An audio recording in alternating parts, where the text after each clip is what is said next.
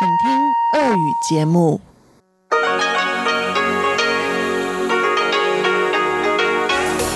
В эфире Международное радио Тайваня.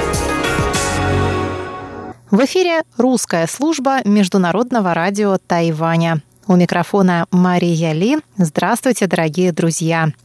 Мы начинаем субботнюю программу передач русской службы МРТ. Как обычно, наша программа выходит в двух блоках. Получасовой блок звучит с 17 до 17.30 UTC на частоте 5900 кГц, а часовой блок с 14 до 15 UTC на частоте 9590 кГц, а также на нашем сайте ayu.rti.org.tw. Нашу программу откроет информационный выпуск «Обзор новостей недели». Получасовой блок продолжит рубрика «Всемирный Чайна-таун» с профессором Владимиром Вячеславовичем Малявиным, а часовой блок также включает в себя рубрику «Наруан Тайвань» с Игорем Кобылевым и повтор радиопутешествия по Тайваню с Чеченой Кулар. Оставайтесь с русской службой МРТ.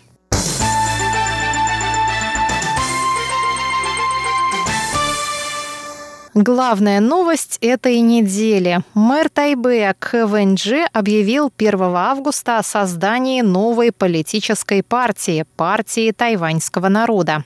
К заявил, что заниматься политикой нетрудно, важно лишь руководствоваться добрыми намерениями и выполнять свои обещания.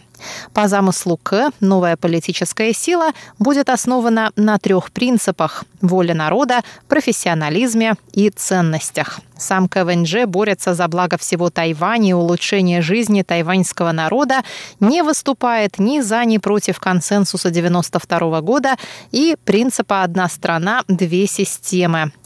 Мэр Тайбэя руководствуется идеями демократии, свободы, многообразия, открытости, верховенства закона, прав человека, заботы о незащищенных слоях населения и устойчивого развития.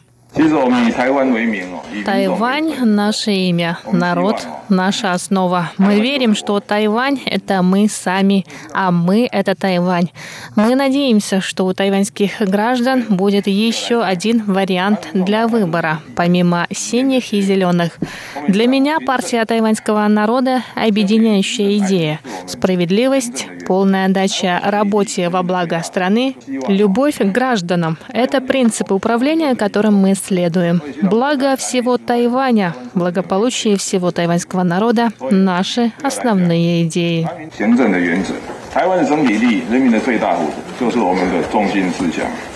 Между тем, еще в понедельник мэр КВНЖ сообщил, что рассматривает возможность сотрудничества с миллиардером Терри Го, Таймином, на президентских выборах 2020 года. В начале июля Го Таймин потерпел поражение в праймере с партии Гаминдан. По словам КВНЖ, его сотрудничество с Го возможно, пока оно в интересах Тайваня.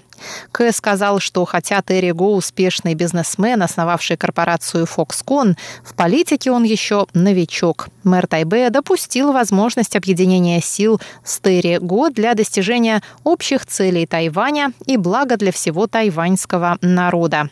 Напомню, что во внутрипартийных праймерис Терри Го проиграла мэру Гаусюна Хань Го Юю, который теперь будет представлять партию Гаминьдан на выборах президента 2020 года. После поражения Го общественность предположила, что он может выдвинуть свою кандидатуру в качестве независимого кандидата. Согласно результатам опроса, проведенного в середине июля, в случае выдвижения трех кандидатур в президенты, президента Цай Янвэнь, КВНЖ и Хань Гуюя, победу одержала бы Цай Янвэнь. Она получила бы 36,3% голосов. Хань Гуюй пользуется поддержкой 33%, а КВНЖ – 22%. Если же в президентских гонках примет участие Терри Го, то голоса распределятся следующим образом. За Цай Янвэнь 33, за Хань Юя 30, за Терри Го 17, а за КВНЖ 14%.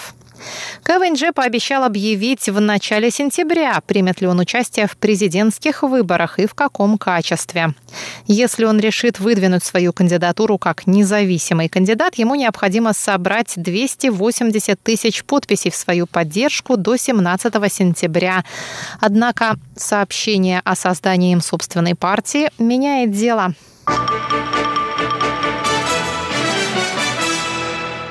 Между тем, Хань Го Юй, мэр города Гаусюна, был официально объявлен 28 июля кандидатом в президенты на съезде партии Гаминдан. Он пообещал улучшать экономическую ситуацию и развивать отношения с КНР в мирном ключе. Хань Го Юй стал мэром Гаусюна в ноябре прошлого года. До его избрания на протяжении 20 лет Гаусюном управляли мэры от Демократической прогрессивной партии.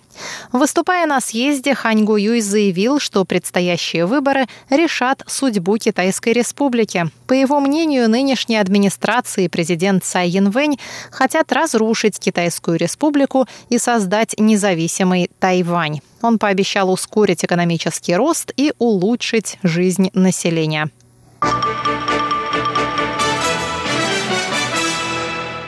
Министерство иностранных дел Китайской республики на Тайване заявило 30 июля, что последние события в Гонконге наглядно демонстрируют невозможность воплощения в жизнь формулы «одна страна, две системы». В минувшие выходные в Гонконге продолжились демонстрации против принятия закона об экстрадиции, который позволит выдавать преступников за рубеж. Закон вызвал волнение в обществе, так как благодаря ему появится правовая база для выдачи властям Китая местных диссидентов. На выходных вновь произошли стычки протестующих с полицией. Заместитель пресс-секретаря Министерства иностранных дел Джоан Оу Оудян Ань заявила во вторник по этому поводу, что министерство пристально следит за развитием событий в Гонконге и что Тайвань поддерживает борьбу жителей Гонконга за свободу, демократию и права человека. Она добавила, что пример Гонконга наглядно демонстрирует невозможность осуществления формулы «одна страна, две системы». Китай предлагал эту формулу Тайваню, однако жители острова, вне зависимости от своей партийной принадлежности, дружно выступают против нее подчеркнула Оу. Она напомнила, что министр иностранных дел Джозеф У не раз писал в официальном твиттере МИД о поддержке Тайванем жителей Гонконга и их права на демократические выборы. Министр глубоко озабочен ситуацией в Гонконге и проявлением насилия в отношении протестующих, добавила У Дзян Ань.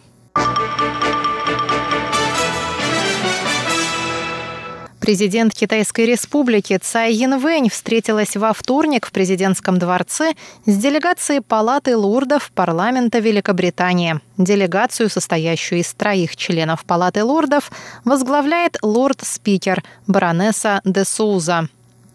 В ходе встречи Цай Янвэнь выразила надежду на укрепление взаимных связей между Тайванем и Великобританией во всех сферах после заступления на пост нового премьера Бориса Джонсона. Она отметила, что в последние годы стороны активно сотрудничали в области науки и технологий, включая искусственный интеллект и разработку источников чистой энергетики.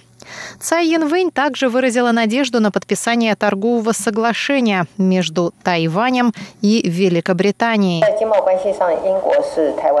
В сфере торговых и экономических связей Великобритания – третий крупнейший партнер Тайваня в Европе. В прошлом году Тайвань стал вторым по скорости роста рынком экспортного сбыта для Британии с уровнем роста в 40%. Для дальнейшего развития торговых и экономических связей мы надеемся начать в ближайшее время предварительные переговоры с Великобританией о подписании соглашения о свободной торговле или соглашения о взаимных инвестициях, сказала Цай Янвэнь. Президент также поблагодарила Великобританию за долговременную поддержку участия Тайваня в международных мероприятиях и выразила уверенность, что визит парламентской делегации на Тайвань будет способствовать укреплению взаимопонимания между двумя странами. Представительство Тайваня в республике Фиджи сменило 31 июля название под давлением Пекина. Оно было изменено с торгового представительства Китайской республики Фиджи на Тайбэйское торговое представительство Фиджи, рассказали в Министерстве иностранных дел Китайской республики. В ведомстве добавили, что смена названия произошла после многократных обращений правительства Фиджи к представительству ввиду давления со стороны Китая.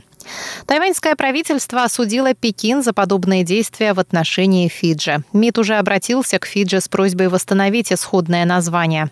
Представительство Тайваня в Фиджи было основано в 1971 году. В 1975 году Республика Фиджи стала первой страной, заключившей дипломатические отношения с Китайской Народной Республикой. Представительство Фиджи было последним в мире, в названии которого присутствовало официальное название Китайской Республики.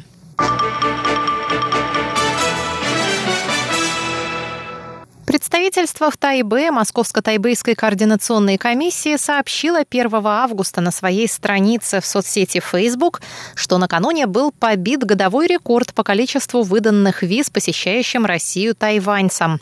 1 августа 21-тысячная виза была выдана студентке Цю Вэй, которая планирует поехать в Россию для изучения русского языка. Руководитель представительства Сергей Петров лично поздравил студентку и вручил вручил ей подарки – банку сгущенки, матрешку и сборник рассказов Гоголя на китайском языке тайваньского издательства «Вишневый сад». Интересно, что помимо традиционных направлений, как Москва, Питер, Суздаль, Владимир, Тайваньские туристы ездят и в Мурманск, и в Сочи, и в Владивосток, и на Камчатку, и в Иркутск, чтобы посмотреть озеро Байкал, и другие российские города рассказал русской службе МРТ заведующий консульской секции Сергей Чудодеев. Он добавил, что с начала мая представительство выдает более 5000 виз ежемесячно. Этот рекорд связывают как с возобновлением прямого авиасообщения между Россией и Тайванем, так и с целенаправленной работой представительства и туристической индустрии над продвижением российского туристического направления. Представительство надеется достичь отметки в 30 тысяч заявлений и обещает, что юбилейного обладателя 30-тысячной визы также ждут сюрпризы.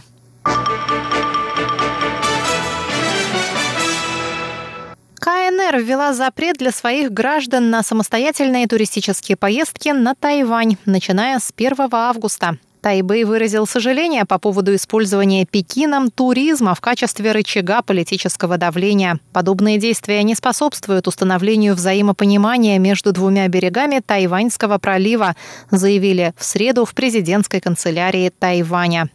Индивидуальные поездки на Тайвань для китайских граждан были разрешены в 2011 году. Жители 47 крупных городов Китая могли совершать самостоятельные поездки на Тайвань. Другие путешественники были вынуждены обращаться в турагентство. После запрета китайцы смогут посещать Тайвань только в составе туристических групп.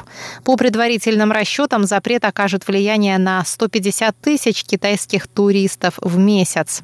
Пресс-секретарь исполнительного юаня Колос Йотака сказала, что такими действиями Пекин пытается оказать давление на Тайвань, однако пострадают жители обеих сторон Тайваньского пролива. Президент Китайской республики Цай Янвэнь прокомментировала ситуацию 1 августа. 我们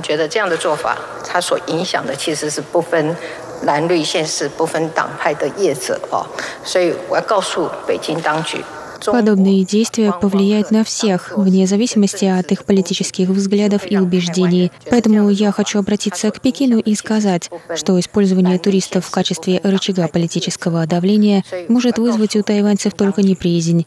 Туризм не должен быть политизирован. Политизация туризма не может способствовать стабильному развитию. 观光不应该被政治化，政治化的观光也不会稳定的发展。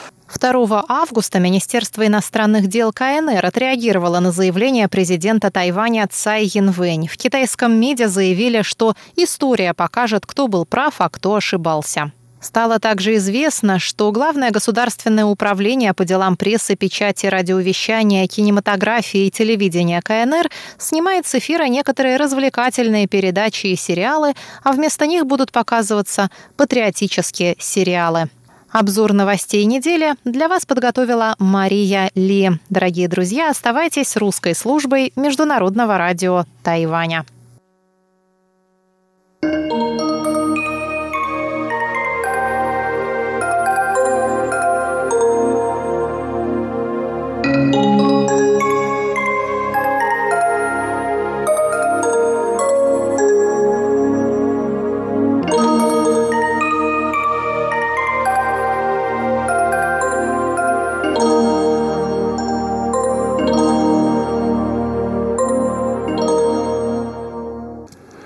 Говорит Международное радио Тайваня. Здравствуйте, дорогие радиослушатели. В эфире передача «Всемирный Чайнатаун». У микрофона Владимир Малявин. Сегодня в качестве, так сказать, завершающего аккорда или каданса э, серии передач, посвященных даосской традиции – духовно-телесного или духовно-соматического совершенствования, я хотел бы познакомить вас с одним классическим произведением этой традиции, которое относится к восьмому веку, то есть временам царствования династии Тан, когда даосизм достиг полной духовной зрелости, духовной и интеллектуальной зрелости, можно сказать. Это была эпоха рассвета даосизма, и императоры Танской династии очень ему покровительствовали, ведь они носили фамилию Ли, которую по преданию носил сам Лао Цзы. Я, правда, думаю, что это предание э, неверно, не соответствует действительности, это отмечают э, почти все ученые. Но, э, тем не менее, это факт.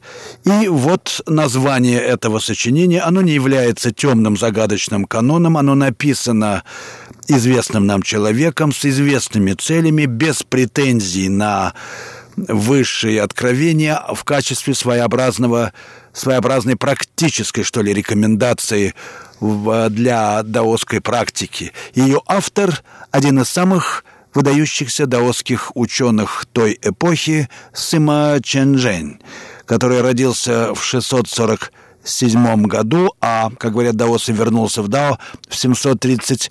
1905 году. Это был выходец из знатного служилого рода, который вел свое происхождение от царствующего дома династии Цзинь, которая правила в III-IV веках. Сыма Ченджин получил блестящее классическое образование, но отверг карьеру чиновника и в возрасте 20 лет избрал судьбу даосского монаха. Он учился у знаменитого наставника Пан Шиджена, патриарха школы высшей чистоты Шантин, и сам получил звание патриарха. Вначале он обитал на горе Суншань в провинции Хэнань, потом провел много лет на горе Тянтай на юге провинции Джидзян, где взял себе прозвище «Ученый белых облаков с горы Тянтай». Он стал корифеем – всех разновидностей искусства дао, создал собственный каллиграфический стиль и даже отдельную школу даосизма. Правители Танской династии неоднократно приглашали его ко двору, но он не задерживался надолго в столице, предпочитая уединение среди священных гор. Это не мешало ему пользоваться широкой известностью среди образованной элиты – Императору Жуйцзуну, который расспрашивал его о мудром правлении, он дал в своем роде классический совет Даоса. Я цитирую.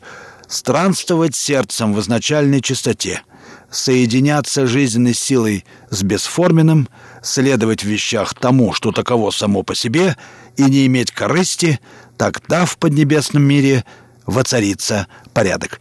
Конец цитаты. Очень красивая рекомендация, остается только узнать, как ее осуществить на практике. В 727 году император Сюаньцзун построил для сына Чэньчжэня монастырь солнечной террасы на горе Ванушань в э, провинции Ханань, где во времена его молодости подвязался царь медицины Сунь Сымяо. Там Сыма Ченджен в небольшой пещере провел последние годы жизни. Мне довелось посетить эту пещеру. Это оставило неизгладимое впечатление. в моей памяти. Э, монастырь этот разрушен, сейчас понемногу восстанавливается, а вот пещера сохранилась. И, видимо, сохранилась почти в том виде, каком она была при, э, вот, э, при жизни Сыма Ченджэня. Как принято среди даосов, Сыма Ченджэнь предсказал день своей смерти, а лицо у почившего патриарха было как живое, отзываются его биограф. По свидетельству учеников, Сыма Ченджэнь вознесся на небеса с клубами, с клубами белых облаков в сопровождении белых журавлей. Вы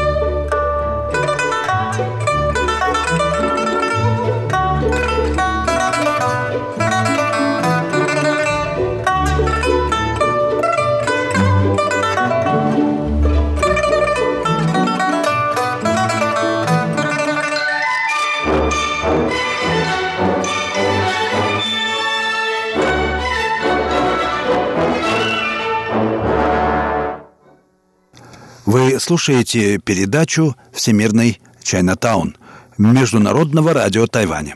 Передачу ведет Владимир Малявин. И в сегодняшней передаче я рассказываю вам о э, одном из классических произведений даосской традиции, которое принадлежит кисти знаменитого даоса Сыма Чендженя, жившего в восьмом веке нашей эры. А сочинение это называется о пребывании в забытии Цзо Ван Лунь. Ну, конечно же, как я уже не раз говорил, само это понятие восходит к книге Джуанзы, где оно описывает состояние божественного, блаженного транса, э, идеал даосской жизни.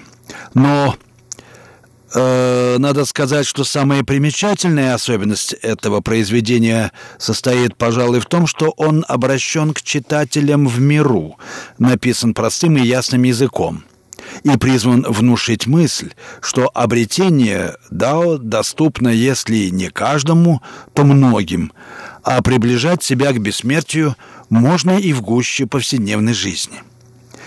Во всяком случае, аскеза Великого Пути может даровать подвижнику недюжинное здоровье, ни с чем не сравнимую радость и даже успех в житейских делах. Это едва ли не первый в китайской истории манифест мирской ценности даосского идеала. Примечательно, что в предисловии к этому сочинению главным условием – Главным ресурсом и средой даосского совершенствования объявлена просто жизнь, то есть наиболее общее свойство и сама природа всех живых существ. Правда, затем уточняется, что главное в жизни не биология, а духовное начало. Но дух должен наполнить тело, одухотворить его. Следовательно, великий путь — реальность самая близкая, интимно внятная каждому существу.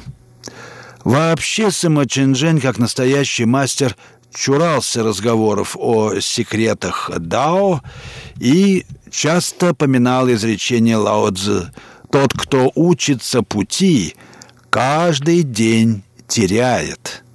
Главная тайна даосов – предельно безыскусный опыт переживания подлинности жизни.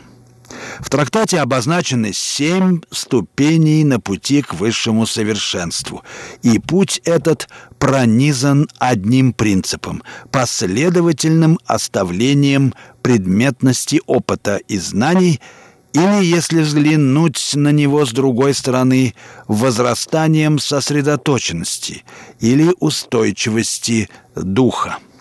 Первая ступень посвящена главному предварительному условию духовного совершенствования – доверию к дарам духа и безупречному смирению. Первое – корень пути, а второе – ствол внутреннего совершенства – Вторая ступень соответствует начальному этапу оставления мира. Первым, еще относительно грубым и внешним формам преодоления привязанности к вещам. В дальнейшем центр внимания смещается во внутреннюю жизнь подвижника, он должен заняться обузданием сердца и, в конце концов, развить в себе способность быть свободным, не прекращая активности. Это начальный уровень забытия. Затем подвижник, как бы возвращаясь ко второй ступени, должен внутренне отрешиться от мирских дел. И это дает ему спонтанное и точное знание того, что можно и нужно делать в любой ситуации. Затем речь идет о высшем прозрении, которое вырастает из предшествующих этапов совершенствования. И э, оно дает предвосхищающее знание, в нем вечность и мгновения друг друга проницают. Ну и, наконец, последняя ступень уже не поддается описанию и только условно может быть названа обретением пути. Теперь подвижник, как пишет Сыма Чинжэнь, способен рассеиваться в мириады явлений и собирать мириады явлений в одно тело. you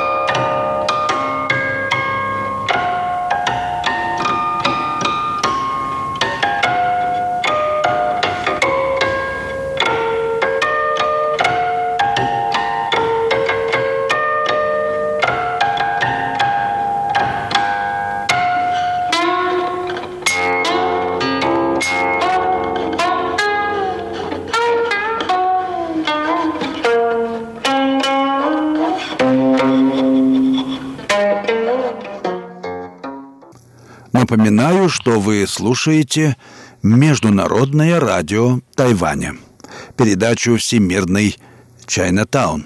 Передачу ведет Владимир Малявин. А теперь я хотел бы познакомить вас с фрагментами сочинения Сыма Чинжэня о пребывании в забытии. Это классическое даосское произведение, очень характерное для даосской традиции и э, в буквально каждым своим нюансом. И вот э, что говорится в предисловии автора к этому произведению. Жизнь – самое ценное, что есть у человека, а путь – самое ценное, что есть в жизни – Человек живет в пути, как рыба живет в воде. Но рыба, попавшая в засыхающий ручеек, все еще мечтает о полноводной реке. А люди, живущие в беспутстве, не думают о том, как встать на путь. Они ненавидят тяготые череды жизней и смертей, но любят то, что создает карму жизни и смерти. Они на словах почитают путь и совершенство, но презирают поведение, подобающее тому и другому. Они любят прелестные образы и приятные ароматы, и всюду ищут их, но считают позором жизнь простую и безыскусную. Они тратят впустую сокровища, чтобы заполучить в этой жизни счастье. В погоне за распутными утехами они губят путь своей жизни.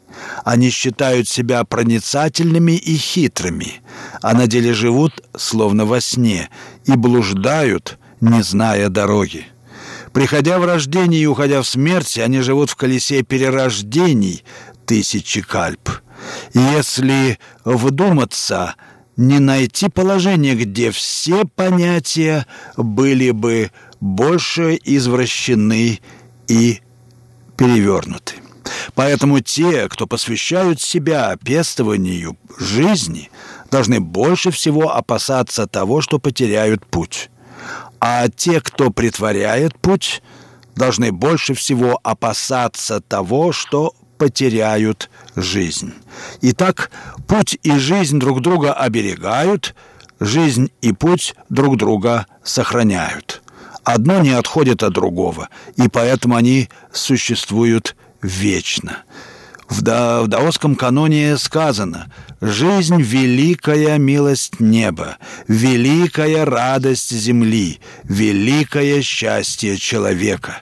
Человек пути может обрести вечную жизнь не потому, что ему выпала удача. С тревогой слежу за каждым вершком тени на солнечных часах, как быстро бежит она усердно постигаю смысл канонических книг, изложенное в них просто, истина, поверяемая в них, пряма, сказанное в них легко, осуществить. Откликаясь душевным болям мира, изложил кратко способ пребывания в забытии ради упокоения сердца и разместил все сведения в семи разделах, чтобы указать последовательность совершенствования в пути. Вы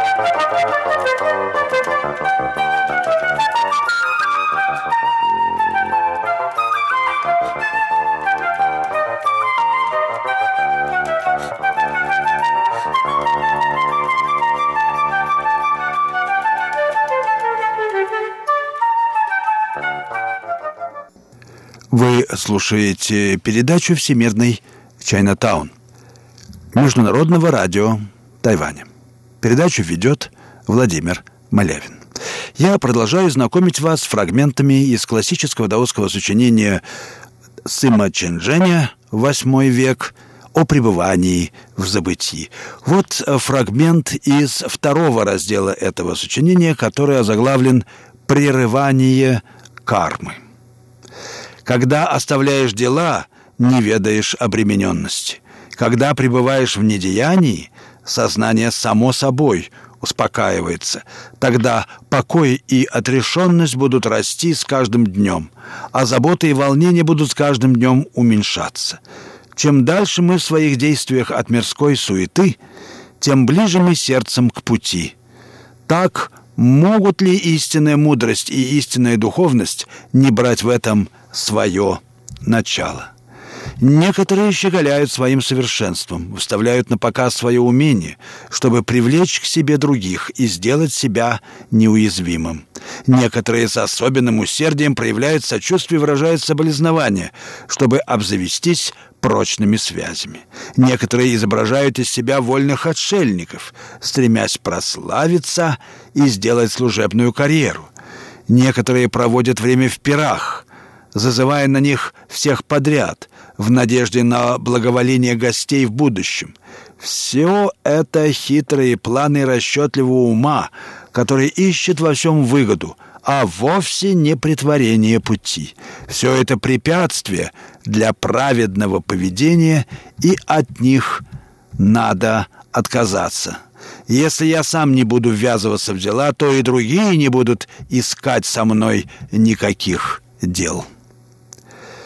Следующий раздел «Обуздание сердца». В нем тоже можно выбрать интересные фрагменты. Я цитирую. «Сердце – господин всего тела, повелитель всех духов. Пребывая в покое, оно ведет к прозрению. Будучи взволнованным, оно увлекает в помраченность. Прельщенное миром обманчивой видимости, оно считает истиной все, что в нем говорят. Захваченное делами этого мира – как может оно осознать пустоту и ложность всего, что в нем происходит? Однако же, когда человек понимает, что его неприятности поражены, порождены местом его обитания, он ищет себе новое место жительства. А тщательно выбирая себе друзей, он сделает свою жизнь еще намного лучше. Насколько же эта истина еще более верна – когда мы оставляем царство рождений и смертей и сердцем поселяемся в средоточии верховного пути. Посему, приступая к постижению пути, надлежит сидеть в покое и укращать свое сердце. Нужно оставить все миры и пребывать вечно отсутствующим, ни за что не держась сам с собою погружаешься в пустоту и небытийность. Тогда сердце соединяется с путем. Таково существо сердца. Вглядываясь в него, постигаешь, что основа его — это путь. Но из-за того, что сердце и дух покрываются мирской грязью, и пелена заблуждений сгущается с каждым днем — мы безвольно плаваем по волнам жизни и все больше отдаляемся от пути. Обретать покой в пути зовется возвращением к корню. Блюсти в себе корень и никогда не отходить от него зовется покоем и устойчивостью. Когда покой и устойчивость возрастают с каждым днем, болезни рассеиваются и жизнь возрождается. А когда жизнь возрождается, само собой приходит знание, постоянство. Но, однако, если держаться за пустоту в сердце, это означает, что в нас еще что-то есть. И, следовательно, мы еще не погрузились в вечно отсутствующую. Тогда мы живем неразумно, и наши недуги множатся. Время сегодняшней передачи подошло к концу, и настала пора прощаться с вами, дорогие слушатели. Вы слушали передачу «Всемирная Чайна Таун».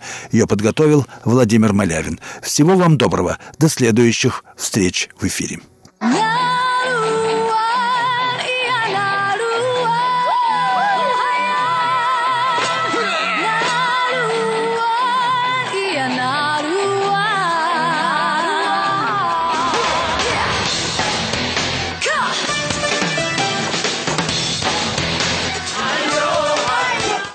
Добрый вечер, дорогие радиослушатели. В эфире передача «Наруань Тайвань» и с вами ее ведущий Игорь Кобылев. В сегодняшнем выпуске я хочу предложить вашему вниманию песни современного тайваньского рок-исполнителя амисского происхождения. Его сценический псевдоним А Юэ, а амисское имя от рождения Аял Комод. А Юэ родился в 1974 году, то есть ему уже 45 лет, но ну, а выступает он с 1993 года. За это время он успел наделать немало шума, а некоторые его песни даже забанены в материковом Китае. Несмотря на свое происхождение, свои песни Айюэ исполняет на мандаринском диалекте китайского языка, иначе говоря, на стандартном китайском. И наша первая песня на сегодня называется «Скучаю, словно болен».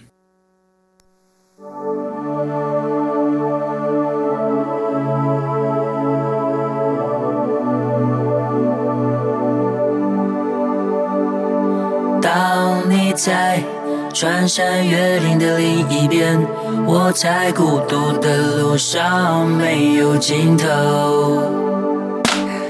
一辈子有多少的来不及，发现已经失去最重要的东西，恍然大悟早已远去。可总是在犯错之后才肯相信，错的是自己。他们说这就是人生，试着体会，试着忍住眼泪，还是躲不开应该有的情绪。我不会奢求世界停止转动。我知道逃避一点都没有用，只是这段时间里，尤其在夜里，还是会想起难忘的事情。我想我的思念是一种病，久久不能痊愈。当你在穿山越岭的另一边，我在孤独的路上没有尽头，时常感觉你在耳后的呼吸。在心口的鼻息。汲汲营营，忘记身边的人需要爱和关心，借口总是拉远了距离，不知不觉无声无息。我们总是在抱怨事与愿违，却不愿意回头看看自己，想想自己到底做了什么蠢事情。也许是上帝给我一个失恋。只是这伤口需要花点时间，只是会想念过去的一切，那些人事物会离我远去，而我们终究也会远离，变成回忆。当你在穿山越岭的另一边，我在孤独的路上没有尽头，时常感觉你在耳后的呼吸。却未曾感觉你在心口的鼻息。哦，思念是一种病。哦，思念是一种病，一种病。多久没有说我爱你？多久没有拥抱你所爱的人？当这个世界不再那么美好，只有爱可以让它更好。我相信一切都来得及，别管那些纷纷扰扰，别让不开心的事停下了脚步。就怕你不说，就怕你不做，别让遗憾继续，一切都来得及。当你在穿山越岭的另一边，我在孤独的路上没有尽头。时常感觉你在耳后的呼吸，却未曾感觉你在心口的鼻息。当你在穿山越岭的另一边，我在孤独的路上没有尽头，时常感觉你在耳后的呼吸。却未曾感觉你在心口的鼻息。哦，思念是一种病。哦，思念是一种病，一种病。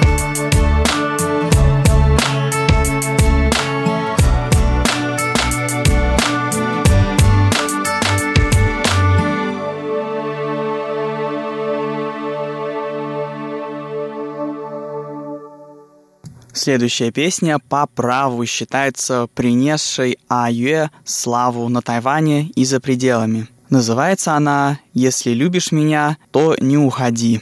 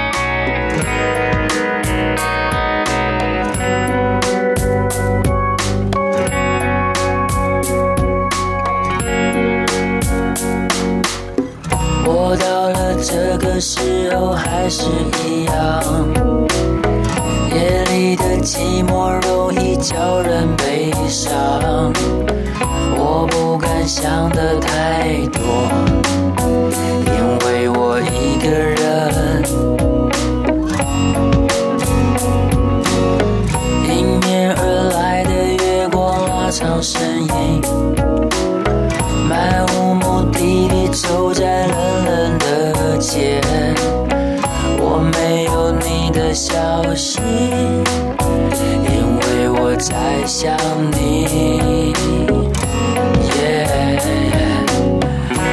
爱我别走。如果你说你不爱我，不要听见你真的说出口，再给。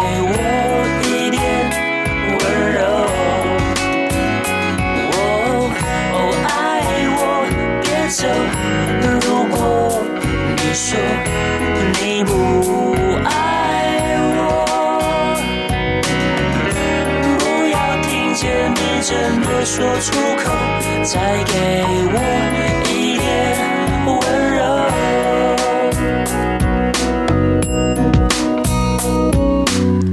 我到了这个时候还是一样。夜里的寂寞容易叫人悲伤。想的太多，因为我一个人，因为我一个人迎面而来的月光拉长身影，漫无目的地走在冷冷的街。我没有你的消息，因为我在想你。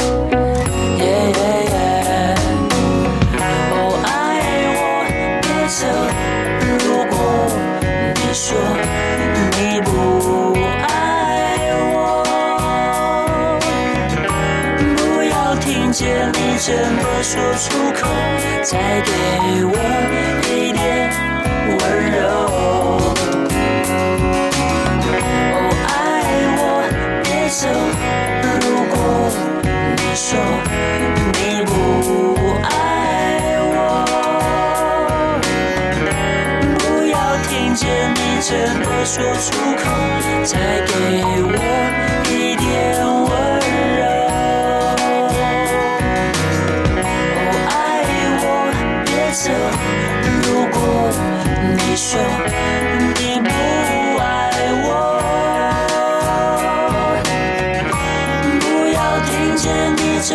说出口，再给我一点温柔。哦，爱我别走，如果你说你不爱我，不要听见你这么说出口，再给我。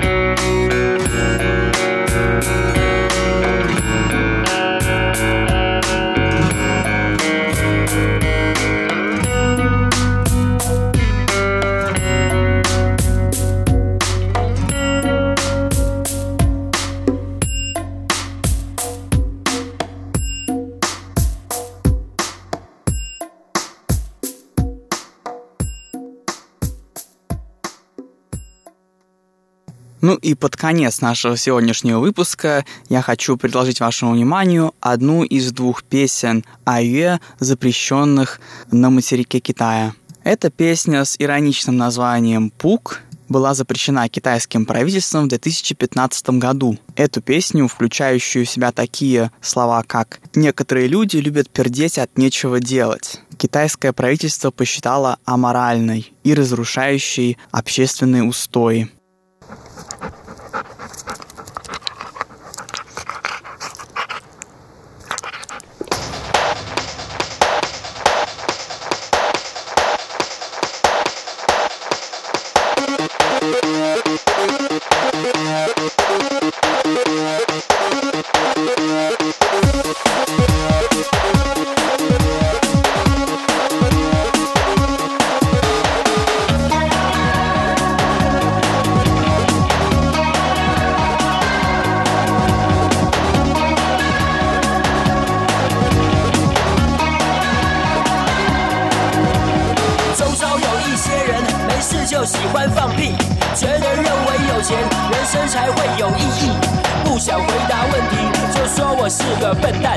迟到十五分钟，跟大家说我懒惰。总经理一进来，他马上变成小狗。我不是这种人，我只会直来直往。也许他懂手段，懂得去提升自己，想要告诉大家，因为他在放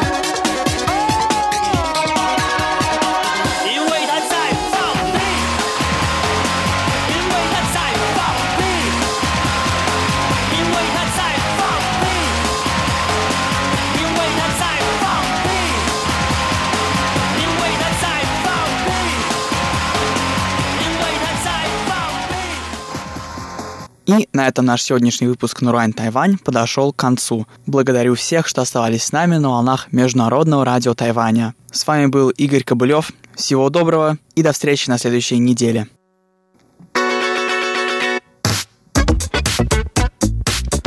Радио путешествие по Тайваню.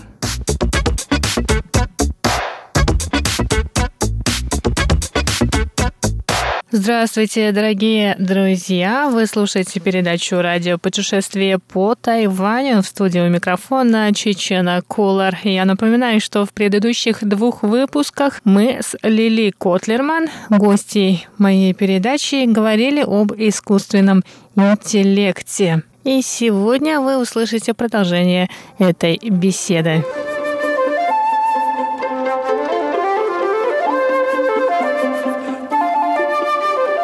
Я закончила философский факультет в РГГУ, Государственный гуманитарный университет в Москве. Нам наши преподаватели уже в возрасте, которые заканчивали университеты еще при Советском Союзе, они уже говорили, что вот э, сейчас студенты вообще ничего не запоминают. Они плохо... Они не то, что плохо учатся, просто ничего не запоминают, потому что у нас есть интернет, у нас есть Google.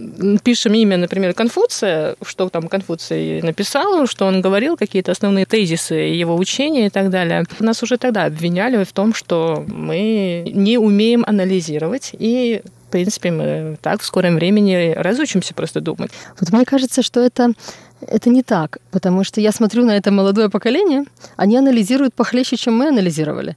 Они очень критичные. То есть их силы не направлены на то, чтобы запомнить. Они действительно привыкли, что любая информация фактологическая, она у них под рукой, вот буквально под рукой, даже не в компьютере, а вот в кармане лежит да, ты можешь вытащить свой телефон и поинтересоваться, в каком году чего, или там э, любую формулу ты можешь посмотреть в Википедии, любые вещи, как бы ты не должен их запоминать, ты должен их понимать.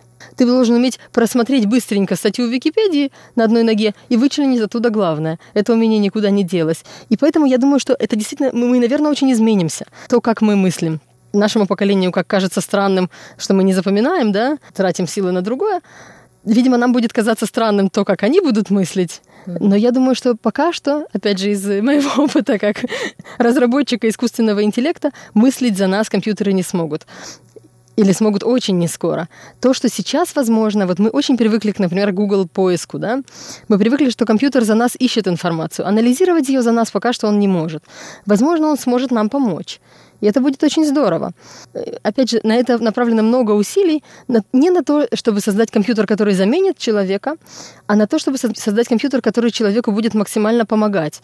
То, что компьютер делает хорошо, так как бы получилось, возможно, получилось by design, то, что называется, да, что э, поскольку мы искали компьютеризировать то, что нам самим делать тяжело или скучно, Компьютер хорош в этом. Он может быстро про перелопатить тонны и тонны каких-то э, информационных источников. Научить его анализировать это очень непросто. Поэтому заменить нас он не сможет. Возможно, он сможет лучше нам помогать. Я в этом плане технологический оптимист. Например, э, если мы посмотрим на, на мое детство, там, 90-е годы, 80-е годы, ну, можно сказать, что человек, закончивший школу, в большинстве своем мало чего читал. Да? Среднестатистический не человек, который идет там получать высшее образование, среднестатистический, я не знаю, дальнобойщик, он вряд ли вообще книжку открывал часто, да? Может быть, я не права, я не знаю, но мне так кажется, что вот. А сегодня читают все. Все сидят в Фейсбуке, все читают что-то, все пишут что-то, читают друг друга. Но, тем не менее, мы стали больше читать из-за этих социальных сетей, которые нас, может быть, отупляют, говорят, да, или там. На самом деле, среднестатистический молодой человек – и даже и школьник, да, кто там в школе читал, да, дайте футбол погонять, да, там кто-то читал какие-нибудь вот заучки типа меня, что-то читали, да, на там переменках даже. Нормальные, стандартные, да, здоровые дети хотели побегать, попрыгать. Сегодня чего эти дети делают? Они, они пишут, они читают. Что они читают, это уже другой вопрос, но тем не менее, да, они, они заняты поиском информации. И то, что сейчас еще одно направление, которое набирает обороты, и оно становится мега важным, это fake news. Да? Потому что создать новости фальшивые стало очень просто. Вот сегодня утром я открыла Facebook, и там была замечательная вырезка из израильской газеты, такой скриншот из израильской газеты «Аарец». Значит, женщина на надувном матрасе в форме единорога, которую вылавливает из моря израильский военный корабль. И написано «Мать пятерых детей уплыла, значит, на надувном матрасе в форме единорога от пляжа. Пять часов ее искали». Звучит как новость, как бы, да, похоже mm-hmm. на, на правду. И дальше, значит, пять часов ее искали. Когда нашли, она сказала, дайте еще поплавать, вернитесь через час. Вот. То есть понятно, что это fake news, но оно гуляет по интернету. Я не знаю, кому-то понятно, кому-то нет. Э, внизу фотографии тихонечко написано там какая-то фамилия Photoshop LTD. Э, вот. То есть как бы есть какие-то э, тонкие намеки на то, что это все-таки fake news, но это явный fake news. А таких фейк-ньюзов гуляет по интернету дикое количество, и тоже огромные усилия направлены на то, чтобы это как-то автоматически опознавать. Это очень сложно. Mm-hmm. Если fake news создан с намерением действительно ввести заблуждение людей, это очень легко сделать, да, и это тоже проблема. Ну, я прямо сегодня с утра тоже читала про программное обеспечение Фейсбука, который как раз борется с этими недостоверными новостями, fake news. И да, можно сказать, на Тайване они тоже очень большое внимание этому уделяют. Ну, тут как бы виновата своеобразная политическая обстановка, конечно. То есть у нас отношения с Китаем, да. Да, ну вот политическая обстановка, она, она очень много где такая чувствительная. И именно в этих местах фейк, эти, как мы это называем по-русски, недостоверные фальшивые новости, они именно там наиболее вредоносны. Да? Хотя, опять же, есть куча фальшивых новостей, например, на тему прививок. Есть очень большое антипрививочное движение, которое борется с пропрививочным движением и там количество fake news, которые в этой сфере, и, возможно, есть еще сферы, которые как-то вне моего поля интересов, и поэтому я их не вижу, но которые не менее болезненные, возможно, чем политические вещи. И здесь мы действительно надеемся, что удастся создать алгоритм, который умеет думать, анализировать mm-hmm. лучше, чем люди, справляться с тем, что это, дорогой мой, это fake news. Сейчас, э, например, WhatsApp создал такое маленький-маленькую характеристику такую, которой раньше не было. Если мы пересылаем сообщение от другого человека, на нем будет написано, что оно переслано, а не... Вот я, например, перешлю вам что-нибудь из моего WhatsApp от другого человека. Не то, что я сама написала, и там будет написано, это пересланное сообщение. Это типа должен быть такой красный флажочек. Смотрите, это не сам человек вам написал, а это он что-то такое где-то прочитал, и, может быть, это неправда. Имейте в виду, как часть тоже WhatsApp пытается и вкладывает какие-то миллионы денег, потому что он стал тоже платформой, вот вместе с Фейсбуком, платформой, через которую пересылается много фальшивых сообщений людям не фальшивых, а с фальшивой информацией, да, с недостоверной информацией, слухи, да, то, что раньше вот оно было в пределах одной бабушки, одной лавочки, угу. то теперь оно в одно нажатие кнопочки на телефоне рассылается тысячам людей. Да, действительно, мне кажется, это очень такая тема, очень важная, и тем более в будущем, когда у нас информация, это все. Это информация, если ты владеешь информацией, то ты можешь владеть и миром, и, в принципе, сейчас социальными сетями каждый человек может стать ньюсмейкером. Грубо говоря, если я сегодня там напишу что-нибудь про Тайвань, вот, и все будут знать, что так как я живу здесь на Тайване столько-то лет, и все будут знать, наверное, будут думать, что это все верно. Да, что эта информация, на нее можно рассчитывать mm-hmm. и полагаться. Mm-hmm. Есть очень большая проблема в Фейсбуке и, возможно, в других местах, что создаются такие боты, в которые вкладываются деньги, чтобы они выглядели как нормальный человек, постили всякие картинки, котиков, там, я не знаю, что там все в основном среднестатистический пользователь Фейсбука делает, какую-нибудь еду, там, ноги на песке. И это делается довольно много времени, этот человек обретает каких-то, он там пишет про этих котиков, он заходит в сообщество любителей котиков, он с кем-то... Это настоящие люди, это не алгоритмы делают, да? Mm-hmm. Вот. И, и потом, в какой-то момент, этот человек, он будет жить в Израиле или, или он будет жить на Тайване, этот человек вдруг даст какие-то новости, ради чего и был создан, в общем-то, весь этот профиль. Почему? Потому что люди сейчас очень, э, это называется bubbles, information bubbles, такие э, информационные сферы закрытые, и фейсбучный алгоритм этому очень способствует, потому что Facebook хочет показывать нам то, что нам нравится. Он хочет, чтобы мы сидели там внутри, он не хочет нас расстраивать.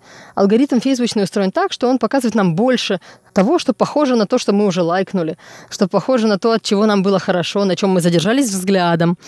Посмотрите когда-нибудь, задержитесь взглядом на какой-нибудь рекламе, и вы увидите ее еще 30 раз в ближайшие несколько дней. Не надо на нее даже нажимать. Просто задержитесь на ней немножко подольше, когда вы листаете свой Facebook. Facebook хочет показывать нам больше того, что нам приятно, и, соответственно, не показывать нам то, что нам неприятно. И поэтому мы варимся, в общем-то, в своем соку, И добраться к нам, к какой-то информации, которая выходит из этого, которая противоположна, это непросто. И поэтому вот ради этого создаются всякие э, боты, которые даже рекламная информация, еще какая-то, чтобы как-то пробраться в эту информационную сферу, сферу пузырь да. такой, да, угу. пробраться туда непросто. Дорогие друзья, на этом сегодняшний выпуск передачи «Радиопутешествие» подходит к концу. До скорых встреч на волнах между...